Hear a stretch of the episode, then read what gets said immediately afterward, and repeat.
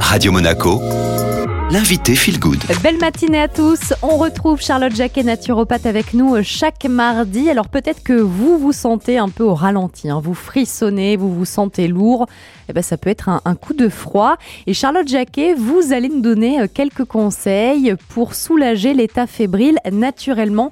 Est-ce que déjà peut-être qu'on peut rappeler hein, et définir ce qu'est un coup de froid? Qu'est-ce qui se passe dans notre organisme à ce moment-là? Oui, bien sûr. Alors le coup de froid est souvent associé à un rhume. C'est en fait une réaction du système immunitaire en réponse à une infection virale des voies respiratoires supérieures, qui sont généralement causées par des rhinovirus. Donc on observe généralement, on a le nez qui coule, hein, euh, congestionné. Donc ça, c'est vraiment votre nez qui va commencer à produire du mucus. Ça, c'est vraiment un signe de déséquilibre dans le corps. On va aussi avoir euh, peut-être euh, au début une toux qui va être sèche, qui va évoluer vers une toux plus productive, qui va indiquer que votre système, il essaye de se débarrasser des impuretés. On va aussi ressentir des picotements, une sensation d'irritation dans la gorge lorsqu'on cherche à avaler. Donc ça peut vraiment refléter aussi un besoin de soutien euh, de votre système immunitaire. Et puis de la fatigue, hein, plus que d'habitude. Ça, c'est vraiment le signe quand vous êtes fatigué comme ça, que votre corps, il est en train de lutter contre une agression.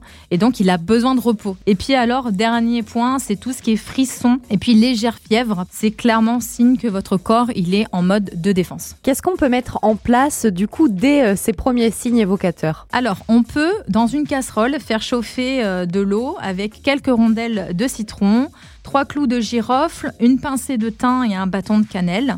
Euh, Vous pouvez, si vous le souhaitez, si vous aimez ça, rajouter un petit morceau de gingembre frais pour le côté anti-inflammatoire, ça peut être vraiment chouette. Et puis après 8 minutes d'infusion, on retire le tout, on filtre et on boit la préparation. Et ça, vous pouvez en boire les premiers jours, euh, trois fois dans la journée, puis après vous espacez les jours suivants. Et on entend aussi beaucoup parler de l'efficacité euh, des huiles essentielles. Est-ce que c'est vrai? Dans ce cas-là, euh, qu'est-ce qu'on peut faire en cas d'état fébrile? Oui, alors ça c'est tout à fait vrai. En premier lieu, déjà, on vérifie bien les contre-indications, les précautions d'usage. Je le rappelle, hein, c'est pas parce que c'est naturel que ça veut dire qu'il n'y a pas de possibilité d'interaction. On a des actifs quand même. Il faut savoir que les médicaments aujourd'hui euh, sont préparés avec des actifs de plantes, donc euh, ça bouge dans votre organisme, ça va faire quelque chose. Donc demandez conseil à votre pharmacien, votre herboriste ou votre médecin euh, si vous avez un doute. Dans le cadre d'un état fébrile, je recommande généralement de mettre une cuillère à café de miel avec un trio gagnant. Pour moi, c'est mon trio gagnant de l'hiver et de l'automne. C'est une goutte d'huile essentielle de Ravinzara, une goutte d'huile essentielle d'arbre à thé, le fameux tree, et une goutte d'huile essentielle de Nayuli. Et ça, vous pouvez faire deux à trois fois par jour pendant trois jours. Attention, je le dis, ces huiles essentielles, elles sont déconseillées durant la grossesse et avant l'âge de 6 ans. Est-ce que les tisanes aussi, ça peut nous aider? La tisane, elle a un double effet qui se coule, comme j'aime dire. C'est vrai qu'on peut avoir une action sur l'état fébrile, mais surtout, ça permet d'hydrater et d'humidifier aussi les muqueuses qui ont tendance à s'assécher dans les, dans les états fébriles. Et donc, on va lutter contre l'irritation. Donc là, là-dessus, vous pouvez partir sur des tisanes à base de ronces, parce que le ronce, c'est un puissant anti-inflammatoire de toute la sphère ORL. Donc ça, vous pouvez euh, aussi mettre dans cette tisane de ronces quelques euh, fleurs de mauve pour justement adoucir un petit peu la gorge. Donc on met une cuillère à café de, de feuilles de ronces et une cuillère à café de feuilles de mauve.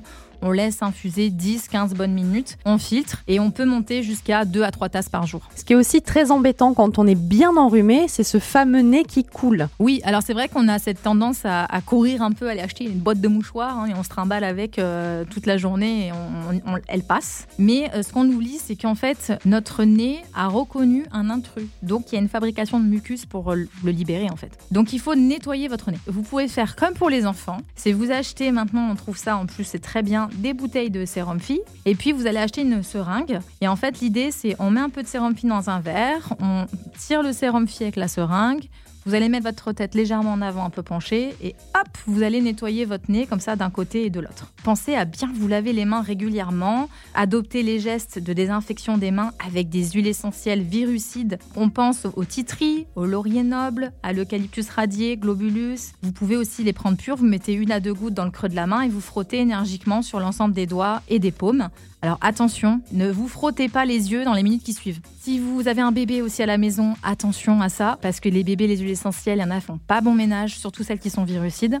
Et puis vous pouvez euh, diffuser au quotidien des huiles essentielles antivirales dans la maison pour limiter justement la contagiosité du virus et soutenir l'immunité des occupants. Alors justement, lesquels on peut utiliser à la maison dans un diffuseur? Tout ce qui va être huile essentielle de ravinzara, d'eucalyptus radié, de pin sylvestre, de gingembre, de laurier noble, toutes ces huiles, elles peuvent être mélangées dans le diffuseur en respectant bien sûr le nombre de gouttes total recommandé par le fabricant.